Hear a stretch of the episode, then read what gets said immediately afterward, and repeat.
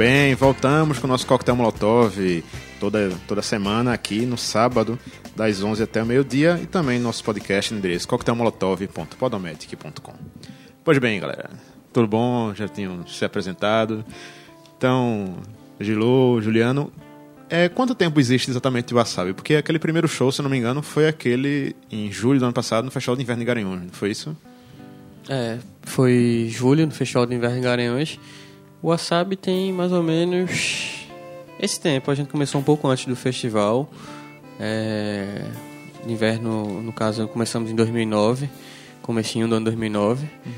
E logo na sequência começamos a ensaiar, gravamos um disco e aí rolou o convite do Festival Inverno em Garanhuns. Mas tem mais ou menos um ano, e, um ano e meio de banda. Agora é, é engraçado também notar que, tipo, vocês que tocam em tantas bandas, tantos projetos aí, se ocupam com tantas coisas, tiveram tempo ainda de montar a banda e já gravar e já na correria, assim, né? Pra ficar pronto esse ano, né? Pelo menos é o que indica aqui no, no MySpace, no material, né? É, a gente, a gente tem essa coisa da correria, mas também tem aquela vontade de querer fazer... Uhum. É, outros projetos. É, outros projetos. A ideia também como uma proposta, a princípio, instrumental. Uhum. Então, e também são músicos que já vinham tocando juntos em outros trabalhos há muito tempo, então cada um já conhecia a linguagem do outro. Né? Foi um trabalho até mais prazeroso do que trabalhoso, exatamente. Né? A gente é. foi fazendo e aí tudo foi rolando muito fácil, assim, muito legal, todo mundo curtindo o que estava aparecendo, assim, talvez por isso que foi tão rápido, né? Ah, então quer dizer que essa sintonia você já facilitou muito o projeto, né? É. Quando então começaram a desenhar mais ou menos o que seria o WhatsApp, cada um tinha uma ideia para onde puxar, é. essa coisa do, do, instrumental mesmo, só em formato de trio, não é? Acho que quando a gente se encontrou, meio que. As músicas foram todas feitas juntos, né? Uhum. A gente foi criando junto. E acho que a primeira vez que a gente se encontrou e tocou, já viu que, que rolava, já viu que já tinha uma sonoridade ali, né? Diferenciada, né? É o legal é que a gente tem uma relação. O Juliano toca, a gente trabalha junto com a orquestra é, contemporâneo de Olinda, no caso. É o Hugo Lins, a gente já tinha trabalhado com ele. Juliano já é um parceiro de Hugo em várias outras coisas. O Hugo comigo também, tem tocado uhum. com uma banda no finalzinho da década de 90. Então foi massa, foi um, como o Juliano falou, foi uma coisa mais prazerosa do que. E claro, né, agora a gente vai lançar o disco, quer dar uma circulada com esse disco. E, mas foi bem legal o processo de, de criação, a questão de, de, das composições, foi, foi bem interessante, foi bem legal de fazer. É porque o show que eu tinha visto, eu não tinha visto no caso o de Garanhuns, mas eu soube pela repercussão, assim. O pessoal demorou muito para falar e esquecer desse show, porque foi bem marcante de certa forma. Né? Foi como é que vocês viram essa estreia, pelo menos do projeto para esse pessoal? um público novo que não tinha visto esse vocês nesse formato, nesse, nessa proposta, né? Eu acho que tem uma coisa legal assim, é, é, a gente está fazendo com mau prazer, acho que isso uhum. de certa forma vai reverberar no público. E é uma música instrumental que não é uma música instrumental cabeçuda, é uma música instrumental mais dançante também. Uhum. Tem suas partes lá também de você de experimentalismo e tal. Mas tem muita coisa dançante, assim, de você. É um, um som pra frente. É. Power Trio mesmo. E aí foi bem legal. É, tocar ali no Pau Pombo também é bem legal, aquele uhum. lugar, Festival de Inverno Garanhuns, aquela atmosfera toda do que o, festival, que o festival tem. Então aí foi massa. Foi o primeiro show e já foi bem legal. É, depois fizemos um outro show na, no lançamento da revista Boca também, que foi bem legal. É, esse eu vi. Estamos aí, né? Devagarzinho, a gente tem uma tem outros trabalhos também, uhum. mas a gente quer estar sempre podendo trabalhar com, com a SAB e com os outros nossos projetos. É, outra coisa também que facilitou o disco foi o apoio do Fábrica, né? Do estúdio. Uhum. Que aí Pablo viu o show, curtiu. E aí disse, ah, vamos, vamos ver como é que a gente pode viabilizar isso. E aí fizemos uma parceria lá com o estúdio. E foi gravado também super rápido, assim, né? Assim, Pegamos um diazinho lá e chegamos e fizemos. A gente e gravou Paulo... o disco em. E Paulo mixou, né? Foi, a gente uhum. gravou o disco em 12 horas, não foi, Júlio? 12 horas. 12 horas a gente gravou o disco. Bem rápido. Foi bem rápido. Aproveitar a estrutura do fábrica e gravar disco rápido assim, realmente. É. Só pra quem tem experiência mesmo de gravação, tudinho, já sabe mais ou menos que tá pronto, né? É, a gente também teve, essa- teve essa preocupação de quando a gente soube dessa parceria com Fábrica, que na verdade essa parceria já vem, já vem de algum tempo, desde a, com a orquestra também.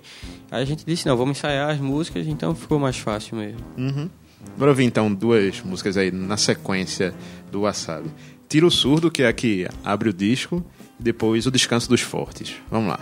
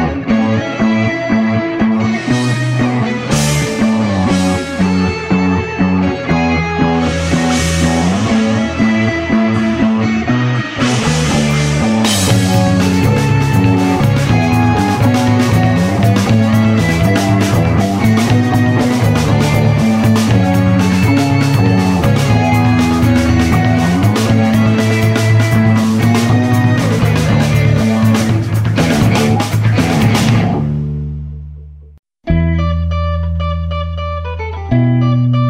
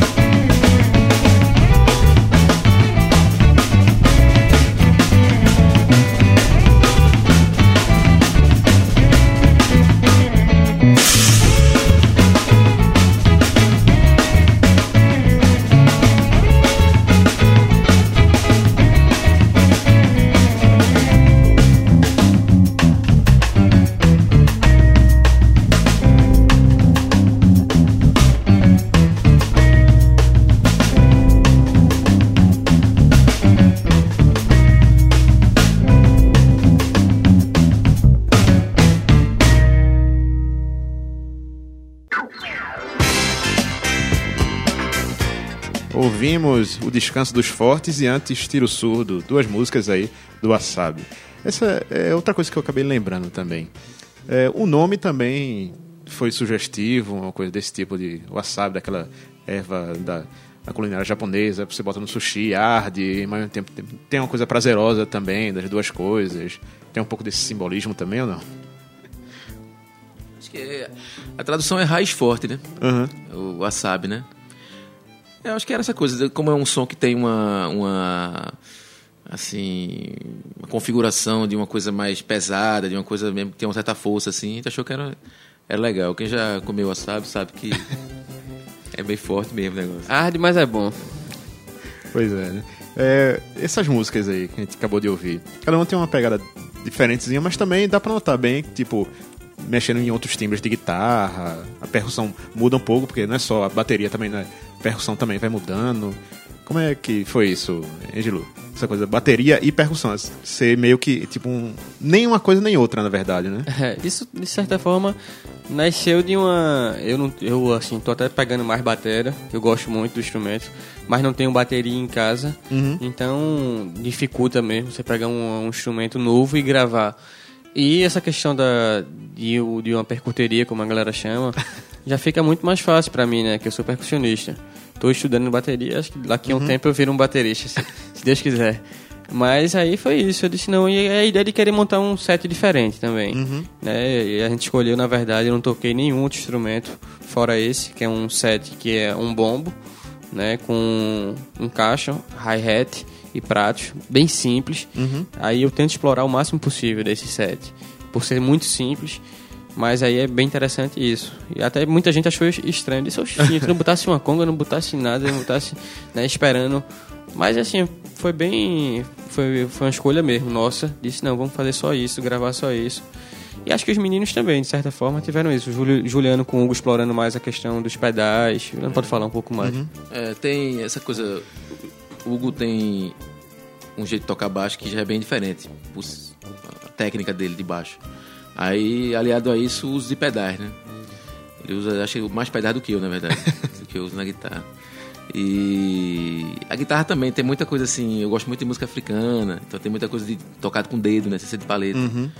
E que dá uma cama assim, uma base que deixa o baixo mais livre também para ele criar outras melodias. Então é um tipo de som em que a guitarra e o baixo eles conversam realmente de uma forma muito mais próxima assim do que o usual, porque o baixo não tá ali só fazendo o groove ou só marcando, não tá só fazendo, dando as cabeças das notas e tal, entendeu? Ele tá interagindo, é quase um, um contraponto, né? Um, um formato de contraponto, né? A gente procura trabalhar dessa forma a música. E, e ora a melodia tá no baixo, ora a melodia tá na guitarra, sabe? Ora é, criar esses, esses, essa- esse contraste, né? É legal, assim. Mas aí agora que a Orquestra Contemporânea vai fazer show, vão passar uma temporada longe daqui da cidade, né? É, vamos passar. A gente vai passar mais tempo. Aproveita pra falar da agenda da, da orquestra também. É, né? a orquestra a gente tá indo agora, dia 31. Estamos viajando. O primeiro show vai ser em Nova York, Lincoln Center. É, é, depois vai ter outro show em Nova York. E depois a gente vai fazer Washington, New Orleans, Miami e Chicago. Depois voltamos para cá, para o Brasil. Passamos uns diazinhos em casa, uns três dias. Voltamos para fazer é, Auditório Ibirapuera e dois shows no Rio de Janeiro também. Assim, a orquestra, os nossos, a Juliana tem vários outros trabalhos, eu também tenho um- outros trabalhos. É, acho que isso só faz agregar, na verdade, com a história do, do, do Wasabi também. É, acho que é importante ter outros trabalhos, mas a gente tenta conciliar, né? É, todo mundo tem, tem, tem tempo off aqui em Recife, a gente sabe que a- a- a- o próprio estado e a cidade não, não comporta Vive um pouco de temporada vive também, um pouco, né? um pouco temporário, então é importante, inclusive, ter outros trabalhos paralelos para Uhum. agregar. Inclusive, acho que é importante para agregar no seu próprio trabalho, né? Você não enjoar tanto da sua banda e quando já vê, já, já, já vê outros, outras coisas, outros arranjos, outros conceitos. Acho que agrega bastante. Sim, claro. Também o fato de que, tipo, aquela visibilidade durante a Feira Música Brasil, tocaram no Marco Zero, então realmente se concretizou aquela coisa que o pessoal tá falando, não, o cara do Inconsciente viu, aí ficou naquele negócio no boato, ah, será que vai, será que não vai? Mas também teve o Grammy Latino também, tipo, a orquestra já tava com uma projeção bem grande, assim, pra, tipo, agora ter uma, temporada boa, assim, só faz é, aumentar um pouco essa, esse trabalho que estão fazendo, né? Com certeza. Então, é, tem no MySpace da Orquestra Contemporânea de Olinda todas essas datas. Então, se você, brasileiro, está ouvindo nosso podcast, estiver em Nova York, em algum desses lugares, quiserem ver a Orquestra Contemporânea de Olinda em ação, então entre no, no MySpace da banda e confiram isso aí. Mas por enquanto o Wasabi não tem, depois de voltar, ainda tá meio. não sabe datas ainda, nada agendado ainda. É, né? a gente tá no, no processo de, de ver como é que vai lançar o disco, porque a gente ainda não. não a gente teve essa parceria com o Chúrio Fábrica, mas a gente não está ainda é, com grana é, uhum. realmente para lançar o disco, mas a gente está correndo atrás disso. Mas logo, logo vai estar, tá, acredito, se a gente não conseguir os apoios que a gente está correndo atrás, a gente vai bancar mesmo no nosso bolso. E acredito que é, abril, maio, a gente já está com o disco lançado. E sim, aí a partir do disco lançado, sim, a gente está correndo atrás de uhum. vender os shows porque realmente ainda tem essa necessidade de ter um disco lançado para ter esse claro. desdobramento de ter shows, né? Uma coisa meio que depende da outra hoje em é, dia ainda, né? E um, uma, uma coisa também do WhatsApp que a gente pensou já desde o início era uma configuração de banda que pudesse desenvolver trilhas para uhum. espetáculos, para filmes e tal, e trabalhar com outros artistas, né? Então a gente gravou, quem tiver interessado, curioso pela banda, também deve estar saindo agora uma coletânea da Musak. Uhum. A gente gravou uma faixa com Alessandra Leão e gravou duas faixas no, com o Rafael Costa, tem o MySpace dele. E estamos abertos também para outros. É, foi bem, inter bem interessante, Juliano, lembrar disso, porque uhum. na verdade a gente montou a banda, claro, queria gravar um disco, tava... mas a gente teve isso, de, de, de certa forma, isso também virar um coletivo de, de produção, né? De, de, de para trilhas. Inclusive, eu acho que a gente já vai pegar uma trilha também aí de, de, de cinema uhum. que, que tá para rolar. E a ideia é essa, né? A gente gravou com a Lê, como ele falou. E próximo disco, a gente já está pensando no próximo disco. Nem lançou esse, mas já estamos pensando no próximo. A gente já quer chamar alguém. O repertório pra... é grande, então. O né? repertório é grande. É massa que a gente tem uma facilidade de compor. Acredito que isso, por causa da, da intimidade, de se conhecer há muito tempo, todo mundo já sabe que cada um gosta e todo mundo. Então é fácil esse processo de composição. A gente já está pensando daqui a um tempo gravar, claro que com calma também. Vamos lançar primeiro esse, vamos, mas já estamos pensando uhum. em de repente no final desse ano, começo do ano que vem já está com um disco novo. Aí esse disco vai ter algumas novidades. A gente está pensando em fazer esse disco mais canção mesmo, chamar alguma pessoa para cantar. Beleza. Então vamos ouvir mais outra música aqui do Wasabi. Intervalos, filtros e paranoia. Vamos lá.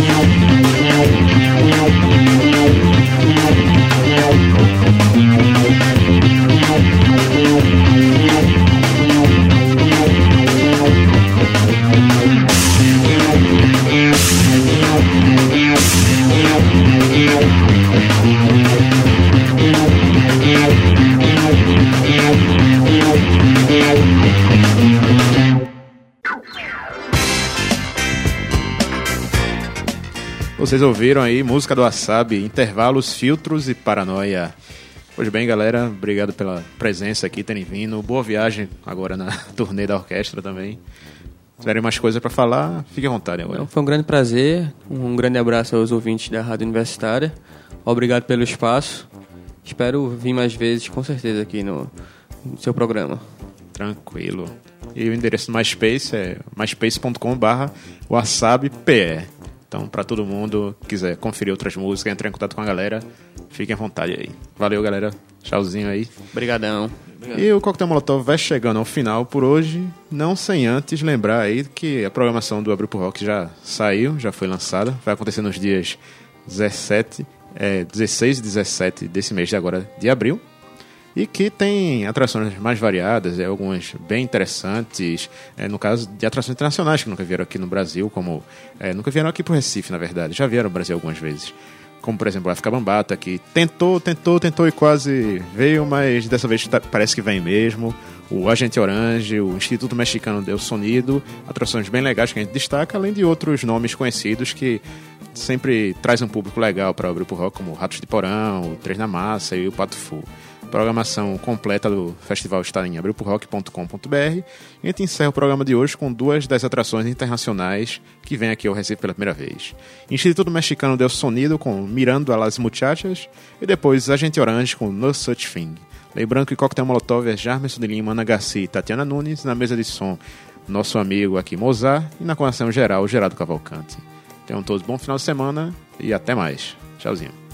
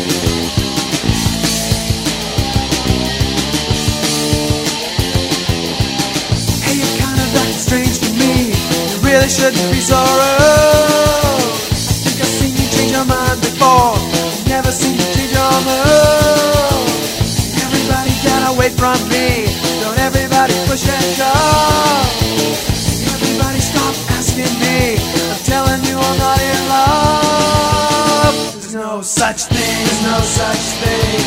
Doesn't matter to me. Such I there's no such thing. There's no such thing.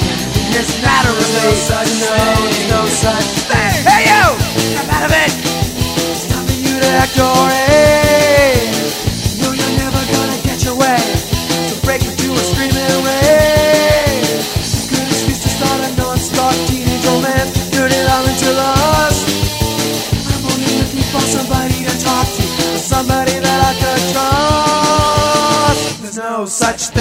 No such thing. Doesn't matter. There's no such no, There's no such thing. There's no such thing. It's not a relate to know.